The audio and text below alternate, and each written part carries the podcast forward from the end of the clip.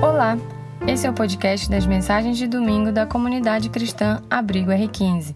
Estamos muito felizes que você está nos ouvindo e queremos te convidar para estar com a gente presencialmente no próximo domingo. Para saber mais detalhes, fale conosco pelas nossas redes sociais. Abrigo R15, acolhendo gerações. Então, por que, que a gente escolheu né, falar sobre mesa, sobre refeição? É porque mesa e refeição tem a ver com o desejo de Deus de ter comunhão com a gente. E a gente vai desdobrar esse assunto. E nesse tema eu me lembrei do filme do Mel Gibson, Paixão de Cristo. Quantos viram esse filme? É um filme.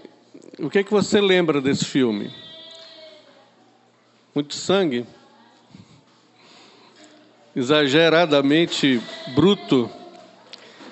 Mas é, tem uma cena doce, uma cena linda, suave é quando Jesus já está indo para a cruz, sendo maltratado, e o Mel Gibson ele gera uns flashes de lembrança de Jesus, em um tempo que ele era carpinteiro, e Maria está em primeiro plano fazendo a comida, e ele está lá na carpintaria atrás da casa, construindo uma mesa alta.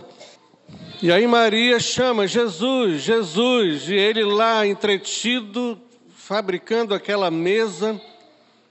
E ela pergunta: Você não tem fome? Ele fala: Eu tenho fome. Aí Maria vê a mesa, uma mesa alta. E ela rodeia a mesa e ela olha por baixo, olha a estrutura. E ela fala: Mas é uma mesa muito alta. Para quem é? essa encomenda. E Jesus fala: é para um rico.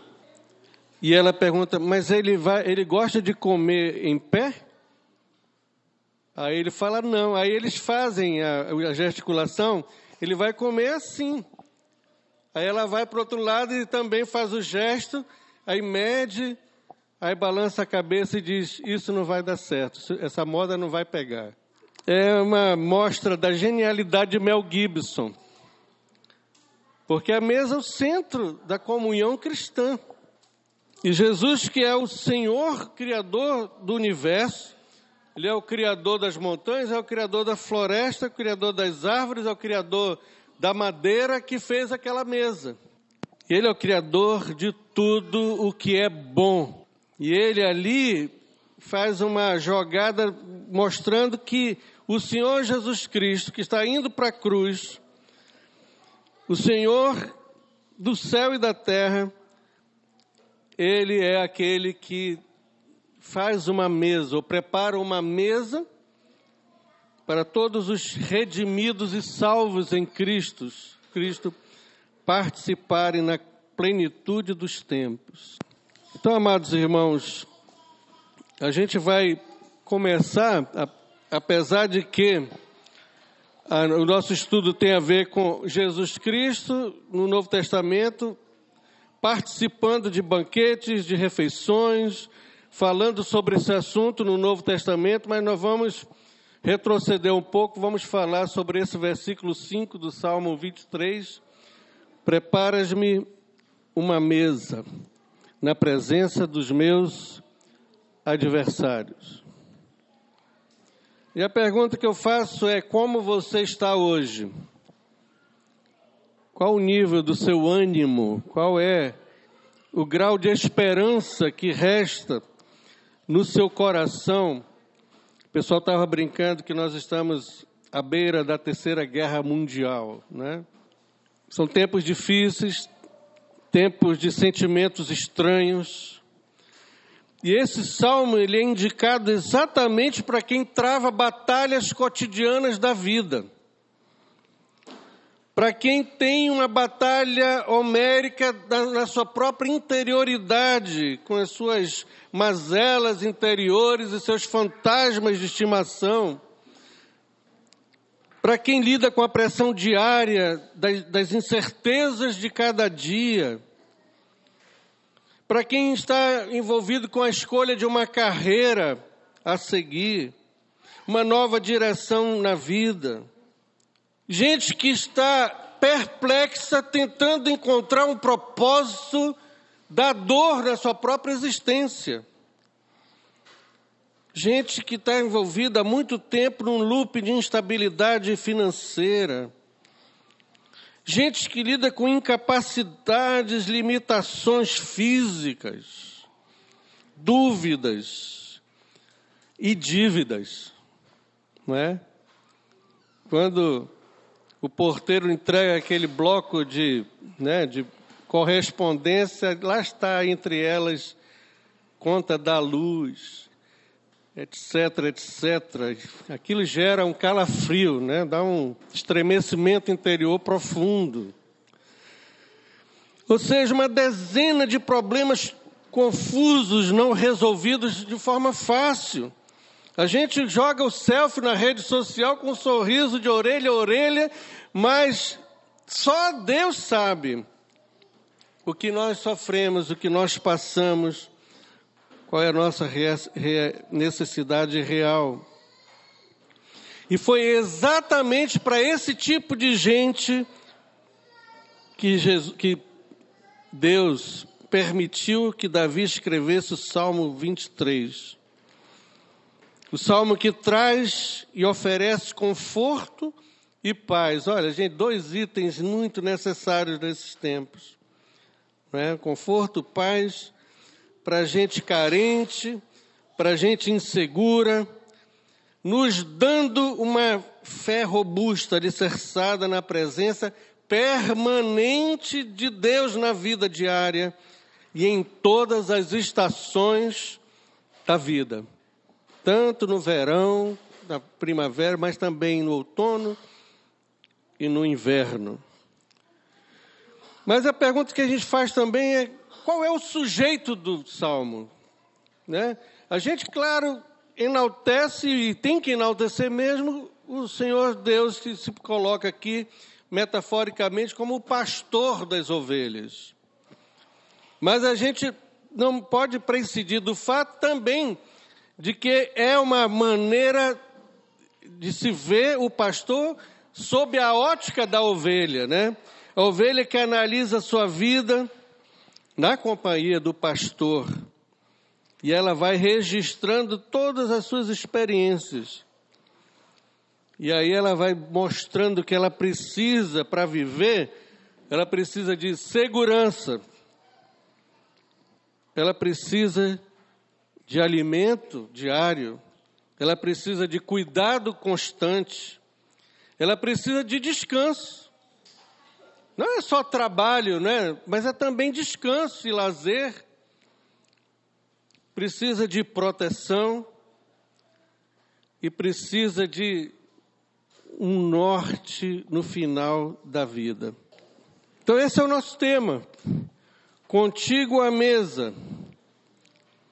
E a gente pode entender essa questão. Por que, que o Mel Gibbs colocou uma mesa no meio daquela história toda lá da paixão de Cristo? que a mesa era um, a mesa nessa forma que Jesus estava construindo era um produto de luxo nas casas. Por isso que ele falou essa aqui é uma encomenda para um rico, porque somente homens de negócio bem-sucedidos, latifundiários, os sacerdotes do templo, os ricos, é, é que tinham mesas com cadeiras. O que acontecia geralmente é que a maioria do povo judeu em suas casas, ali onde se poderia delinear uma sala de jantar, era chão batido e um tapete estendido no chão. E aí se preparava um alimento, geralmente uma tigela única, e a família sentava de pernas cruzadas ao redor daquele tapete. Essa era a mesa que normalmente tinha nas casas comuns dos judeus. Nas Escrituras, uma mesa preparada significa comunhão e intimidade. O que, é que você precisa para esse ano que já iniciou? O que, é que você precisa? É claro, eu estou falando aqui que a gente não vai mais anelar, não vai mais projetar para ter um pé de meia melhor. Não, não estou falando nisso. Mas que tal a gente começar a centralizar nossos objetivos para o que é essencial? Geralmente nossas inseguranças, nosso desassossego, nossas dúvidas, nossas opressões, nossos medos, nossos pânicos, são derivados da nossa insegurança. E essa insegurança, ela advém exatamente do fato de que nós não estamos bem com Jesus. O fato da gente não entrar na sala do trono como filho querido e achegado. John Piper escreveu: o Evangelho é o deleite da comunhão com o próprio Deus. Evangelho não é vir à igreja todo domingo ou às vezes. Não é aprender rituais de culto, né? levantar a mão, fechar os olhos, aprender uns cânticos e uns versículos. Evangelho é conhecer a Deus e andar com Ele em comunhão e amizade. Os banquetes, as refeições sobre as mesas da antiguidade é onde se realizavam alianças. Promessas eram feitas ao redor de refeições e também juramentos. Por exemplo, Isaías 21, 5. 25, de 6 a 9, fala sobre a ideia da mesa futura. Em Jerusalém, nesse monte, o Senhor dos Exércitos oferecerá um grande banquete para todos os povos do mundo. Será um banquete delicioso, com vinho puro e envelhecido, e carne da melhor qualidade brasileiro agora se alegrou, né? A gente está comendo ovo frito, porque carne também já está se tornando produto de luxo. Jesus disse: Muitos virão do Oriente e do Ocidente e se assentarão à mesa com Abraão, Isaac e Jacó no reino dos céus. E a pergunta também que a gente pode olhar nessa questão da introdução do contexto é, qual era a dieta dos judeus, como eles viviam, onde habitavam. O que que eles não tem essas perguntas básicas, né? O que que o judeu comia? Qual era a alimentação que eles tinham, né? Eu espero que você tenha já é, se alimentado ali, porque hoje nós vamos falar de comida. Já repararam, né? Eles comiam pão, né? O, o pão podia ser de trigo e podia ser de cevada. Eles comiam grãos, feijão, lentilhas. Agora, na entrada de ano, eu comi lentilha, um caldo de lentilha, né, que tem, dá sorte para a entrada do ano. Eu não comi não, nem tanto pela sorte, mas pelo sabor maravilhoso daquele negócio.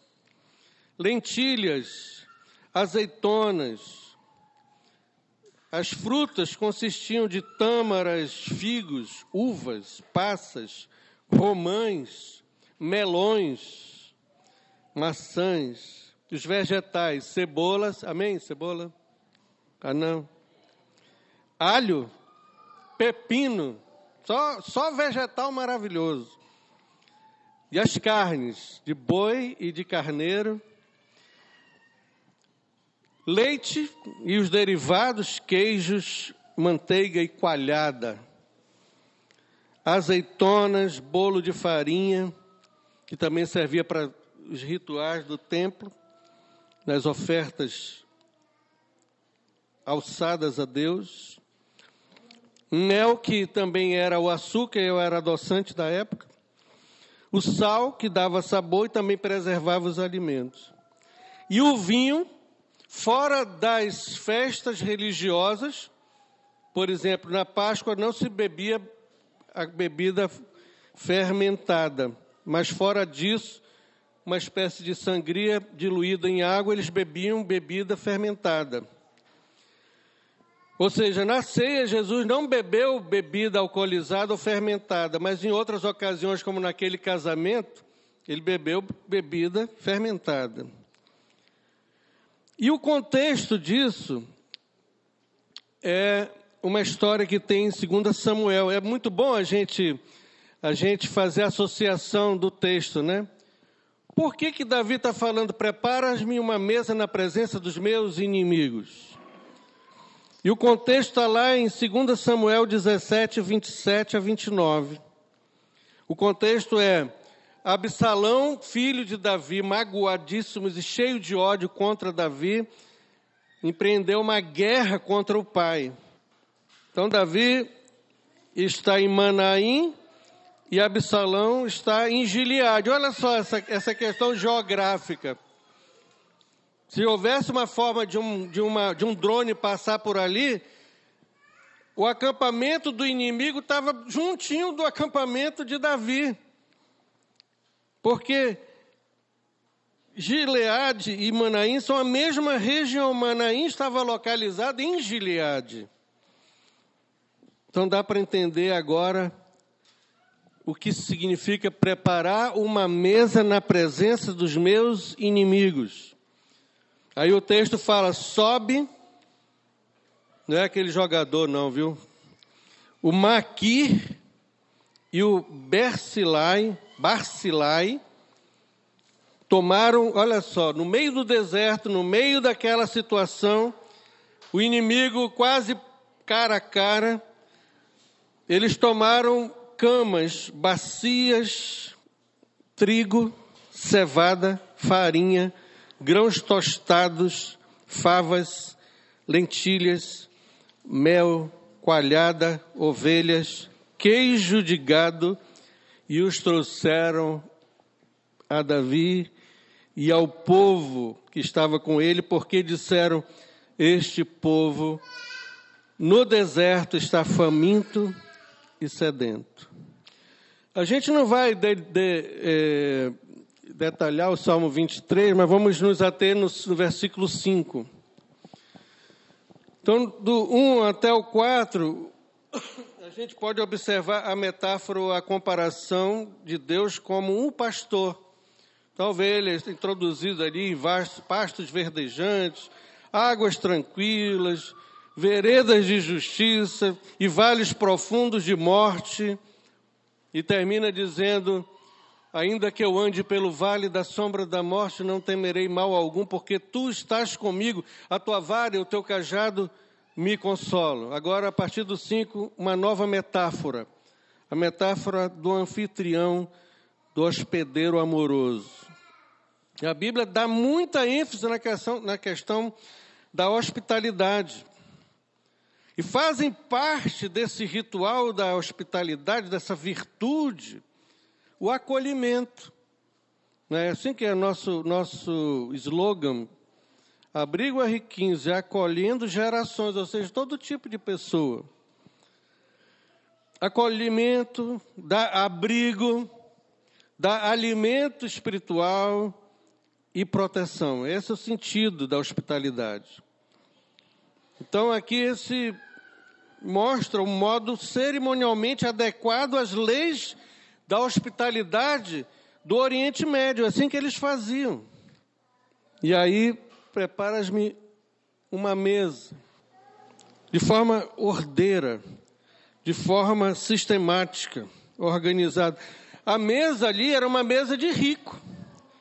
O anfitrião é alguém que tem o poder aquisitivo de ter para si uma mesa, ele coloca a toalha, ele coloca a prataria, ele coloca os pratos, os talheres, coloca os copos, coloca a bebida e a comida sobre essa mesa. Ou seja, quando a Bíblia fala preparas-me uma mesa, é, é uma preparação sistemática. Assim como a Lena, a Rita, o Daniel, quem mais participou dessa mesa aqui? a Thaís. Houve uma intenção aqui, não tem nada desorganizado aqui. Está tudo no seu devido lugar. Prepara uma forma ordenada de dispor uma mesa. De forma ordeira, sistemática, bem organizada. Como Jesus fez na ceia. A, Bíblia nos dá conta na ceia do Senhor, antes de ele ir para morrer na cruz, ele mandou preparar um lugar, um lugar amplo, um lugar arejado, um lugar no segundo andar de uma casa, num cenáculo. Mandou João comprar os materiais e ele mesmo, como anfitrião, ele foi, pegou o avental e começou a cortar ali as hortaliças, começou a fazer os condimentos, a cortar o, é, a salsinha, a cebolinha, o tomate, o pimentão, fez o refogado do cordeiro. Ele preparou a ceia. Olha só como tem um paralelo. Depois, quando Jesus preparou a ceia, estava tudo pronto, ele chama os discípulos, o que é que ele faz? Se inclina e lava os pés dos discípulos. Fazia parte também da lei da hospitalidade. Gente, o serviço cristão é algo tão impregnado, tão necessário à vida cristã, que até no final Jesus Cristo, ressuscitado, glorificado, ele continuará a nos servir. Você tem dúvida disso? Então leia em Lucas 12, 37. Bem-aventurados aqueles servos aos quais o Senhor, quando vier, os achar vigiando. Olha o que ele diz: Em verdade vos digo que se cingirá, porá o avental e os fará reclinar à mesa, e chegando-se os servirá. Gente, se o nosso Senhor, no final de tudo, no dia do, do juízo final, quando nós fomos recebidos e entrarmos na sala do banquete, Jesus mesmo vai nos servir. Por que, que nós não servimos uns aos outros aqui agora de forma espontânea? E aqui, percebeu? Que nós vamos nos reclinar à mesa. Que negócio de reclinar é esse? Havia um outro tipo de mesa, que era a mesa romana, que era uma mesa baixinha, onde se colocavam almofadas ao redor e as pessoas se inclinavam, reclinavam, com uma mão sustentava com o cotovelo, eu sei muito bem o que é isso, que eu gosto de sentar dessa forma, por causa da minha herança romana. E com a outra come a uva, já viu aquela cena, né? Reclinado comendo um cacho de uva. Essa era a mesa romana. E aí, unges-me a cabeça com óleo. Unges-me a cabeça. O que que não significa essa unção? Presta atenção porque às vezes você passa muito tempo estudando exegese hermenêutica e, e, matérias que a gente se aprofunda no original para, com honestidade, temor e tremor diante de Deus, tentar transmitir não é? E, e, e, decodificar o que, que é o sentido original da palavra. Então, não significa um óleo de cura. Apesar do óleo no Antigo Testamento e no Novo servirem de cura para refrigério em feridas abertas, não significa isso necessariamente. E não é também o ritual cerimonialista do sacerdote derramando o óleo sobre pessoas especiais, ou transmissão de poder espiritual. Também digo, necessariamente não significa isso. O que significa unges-me a cabeça com óleo? É um ritual de hospitalidade simples. É uma unção de honra e de dignidade. Geralmente se derrama óleo perfumado sobre hóspedes especiais. Então, quando a gente, a ovelhinha recebe a unção com óleo, ou quando o hóspede recebe a unção com óleo, o hospedeiro ou o anfitrião está reconhecendo ou está atribuindo dignidade a nós. É assim que Deus nos faz. A gente ontem estava falando sobre alguém que parecia tão difícil de ser tocado por Deus.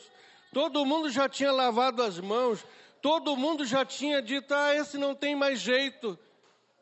E de repente a gente ouve da própria boca dessa pessoa que Deus está tratando com ele, ele está restituindo, ele está perdoando aqueles aos quais ele ofendeu. Ele está realmente fazendo algo maravilhoso e Deus está tratando o coração dele. Restituição, perdão, isso aí não é uma obra de homem. E quando Deus nos vê indignos e o mundo nos olha assim, ele vê a sua imagem em nós, a imago Deus, né? Quando Deus olha para nós, apesar de sermos toldados e manchados pelo pecado, ele nos vê alguém que tem honra, significado e dignidade.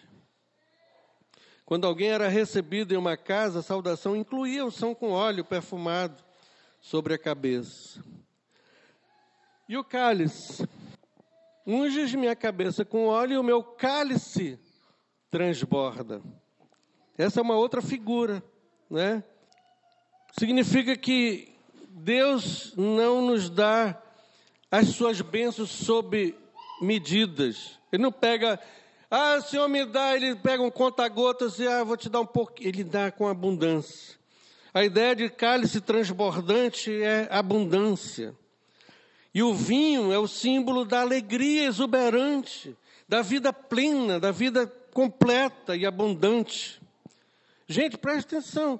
A ideia de, de, de, de completude. De, você está cheio, né? Jesus falou: olha, quem crê em mim, como diz as Escrituras, do seu interior fluirão rios de água viva. Então, se o meu coração está cheio da graça de Deus, da presença do Senhor, há um sentimento de completude, por isso que o salmista diz: O Senhor é meu pastor, e nada me faltará. Eu não tenho mais nenhuma outra necessidade a não ser a presença do pastor. Efésios 3, 20 fala: aquele que é poderoso para fazer infinitamente mais do que tudo quanto pedimos ou pensamos, conforme o seu poder que opera em nós. Paulo continua: e o meu Deus, segundo a sua riqueza em glória, há de suprir em Cristo Jesus algumas de suas necessidades. É assim que está escrito? Como é que está escrito no texto original? Cada uma de suas necessidades. E um homem antigo aí, escritor e teólogo, fala o seguinte: F.B. Meyer. Com ele, o bom pastor, alegria indescritível a paz que ele dá ultrapassa a compreensão. Não há nele má vontade na sua bondade. Ele não mede sua bondade em gotas. A bondade dele vem em enchentes. Ah, se ao menos pudéssemos reconhecer a abundância generosa das suas dádivas, que diferença isso faria em nossas vidas. Transbordou a graça do nosso Senhor Jesus Cristo com o amor que há nele. Onde abundou o pecado, superabundou a graça. Você gosta de sobremesa? Amém? Olha, ali eu senti convicção.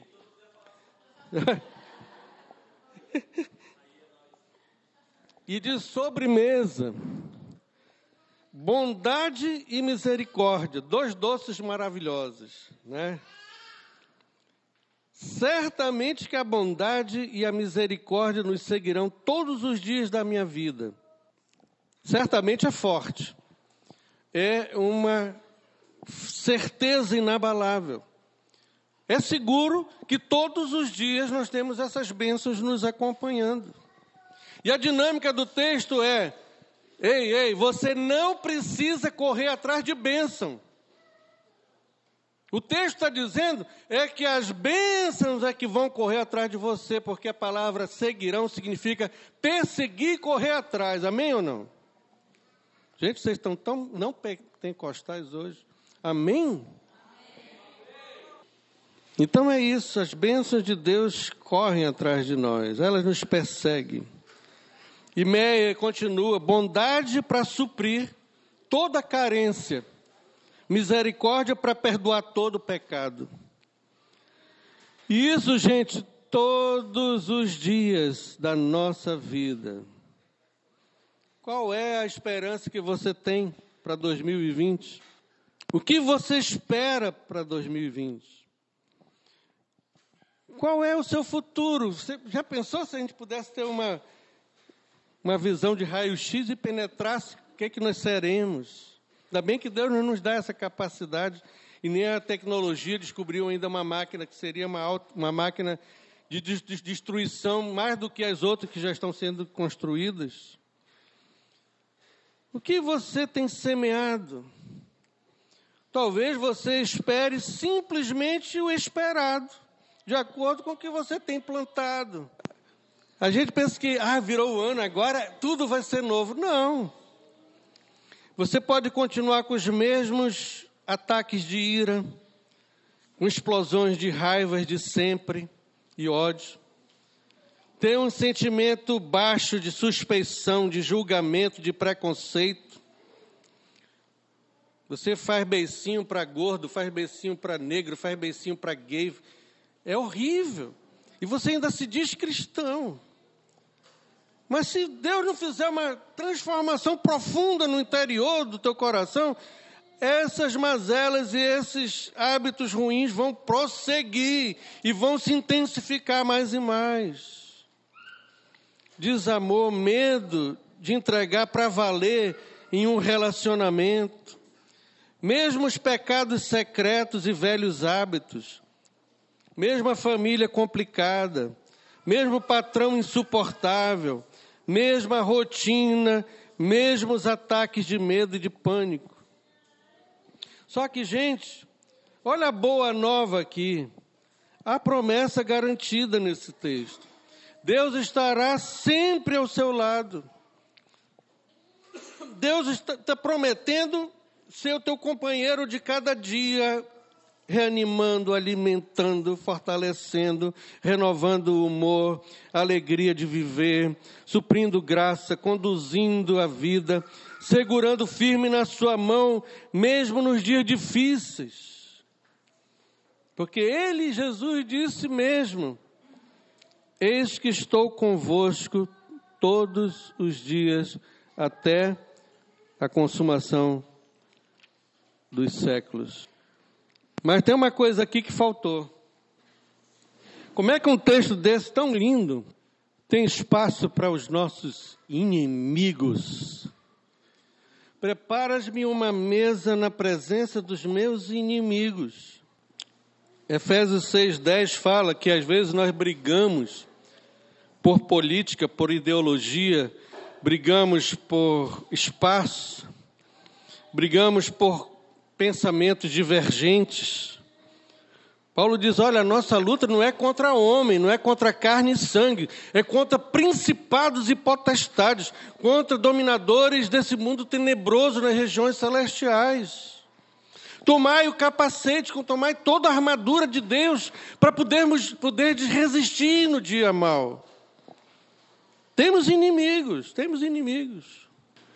Tem inimigo de carne e osso, mas é incomparavelmente maior o assédio e a pressão do mundo espiritual sobre as nossas decisões, através de sugestões e de imagens. O que é que Davi está tentando nos explicar?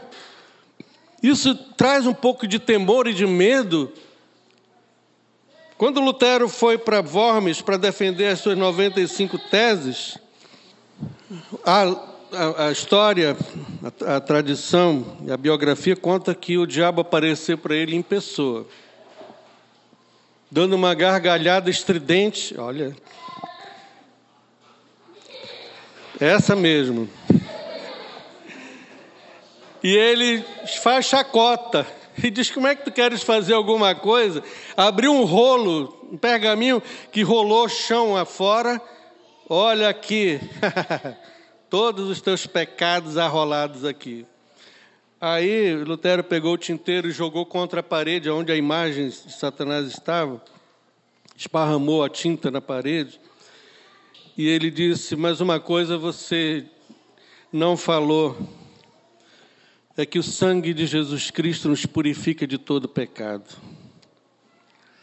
Então, faça aí uma, uma viagem mental, imagine.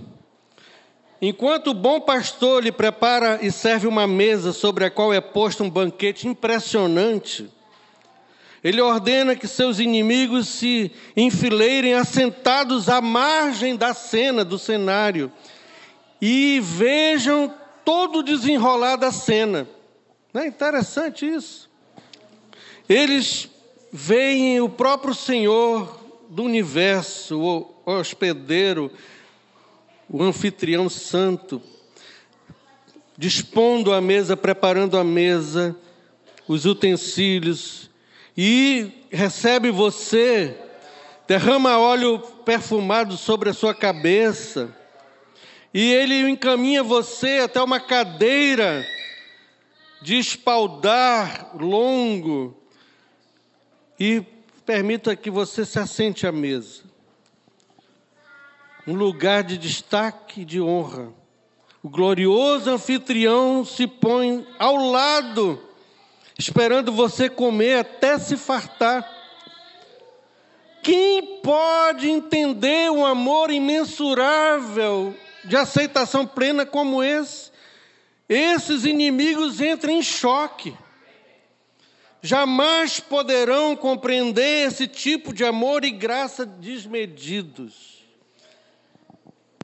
Eles tinham convicção que quando o pecador peregrino frágil e limitado batesse na porta, ele seria escorraçado pelo hospedeiro santo. Por quê? Porque é um peregrino pecador. Por causa dos seus constantes fracassos, jamais seria atendido.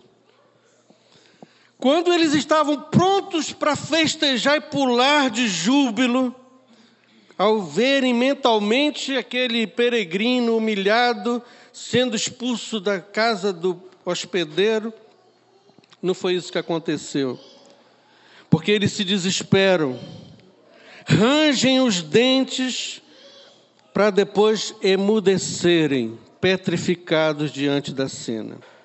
Eles veem o anfitrião amoroso, não só abrir a porta, derramar óleo fresco sobre a cabeça, recebe o pecador, faz ele assentar-se numa mesa rica, digna de um rei, dispondo a mesa, oferecendo um banquete farto de finas iguarias.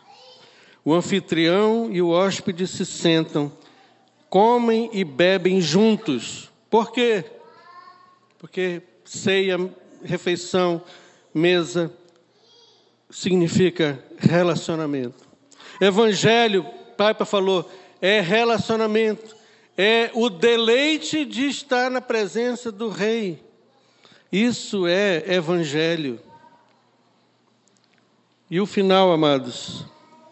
Tem gente que luta para ter uma casa quitada, né? Se você não tiver em vida, você vai terá quando você passar desta para melhor. Que o seu futuro já está garantido. E habitarei na casa do Senhor para todo sempre. Aqui alguém fala que é uma tenda de campanha militar, onde o general convida um dos soldados que está, está combalido, ferido, cansado, desanimado, e abre as tendas. Mas aqui fala de uma casa. E habitarei na casa do Senhor. Algumas versões fala e voltarei para a casa do Senhor. Tanto uma quanto outra tem o mesmo sentido. Ele vai permanecer na casa do hospedeiro e vai se dedicar. Lembra dessa, dessa, dessa analogia? Do escravo de orelha furada, que ele vai receber a liberdade, a redenção dele. Agora você está livre, mas ele se apegou tanto ao amo, ele ama tanto o seu Senhor, que ele diz: Senhor, eu não vou mais servi-lo por obrigação nem por dinheiro. Eu vou servir você para toda a minha vida porque eu quero, porque eu te amo. Amados, a Bíblia fala que os vencedores receberão os lauréis, os prêmios depois da conquista. A Bíblia fala que nós somos mais do que vencedores, nós temos essa segurança, essa palavra firme. Quem nos condenará? Quem nos acusará? Quem é contra nós? Se Deus é por nós, quem será contra nós? Sou bem certo que nem vida, nem morte, nem anjos, nem principados, nem coisas do presente, nem do porvir, nem qualquer outra criatura poderá nos separar do amor de Deus que está em Cristo Jesus. Nosso destino final é voltar para casa. Preste atenção, nós ainda não estamos em casa. Você tem uma casa bonita? Você, você volta para casa com gosto, com gana de sentar naquela cadeirinha, né? Às vezes você faz uma viagem, mas você fica com saudade de casa, né? Está em Nova York, vendo aquela bola descer. Saudade daquele meu colchãozinho com aquele fundinho, assim que só eu conheço. Efésios 3:20, nossa pátria está nos céus, de onde também aguardamos o Salvador, o Senhor Jesus Cristo. Aqui e agora estamos sendo moldados e preparados para outra casa. Jesus falou, já antes de ir para a cruz, na casa do meu pai há muitas moradas. Eu vou preparar um lugar, um lugar para vocês. E quando eu for preparar um lugar, eu voltarei e vos receberei para mim mesmo, para que onde eu estou, vocês estejam também. Irmãos, aqui não dá tempo porque o tempo verbal aqui parece que está errado. Jesus ainda não tinha subido para a glória, mas ele fala onde eu estou, porque essa dimensão espiritual não está limitada ao espaço temporal que a gente está confinado. Mas o sentido de mesa posta, de banquete, de comida à vontade, de fartura, além de ser um símbolo de comunhão, significa a própria presença do Senhor Jesus Cristo. A, a, Bíblia fala que se você guarda o meu mandamento, eu e o Pai vamos vir para sua, para você e faremos de você morada. Ou seja, não tem negócio de mansão. Eu fui ver um banco de imagem e vi, cara, que coisas horríveis, coisas cafonas. Sabe aquela estrada do tijolo amarelo do, do Mágico de Oz? Uma, uma rua de ouro toda, toda né, de, de ouro, uma, uma nuvem e uma cidade toda de ouro lá em cima. Que, que coisa é essa? Que tipo de céu é que estão ensinando para as crianças nessa escola dominical? Paulo falou para mim: morrer é lucro, porque morrer é estar com Cristo. É isso que é o céu, é a presença de Jesus. Vamos ficar de pé, amados, e vamos refletir. Feche seus olhos agora. Reflita. Porque talvez você tá, esteja lutando entre pessoas. Talvez você esteja lutando para ter coisas. Mas foque no que é essencial. Senhor, meu pastor, nada me faltará. Contenha-se com o que tem e compartilhe com quem não tem. Não acumule, não se sobrecarregue.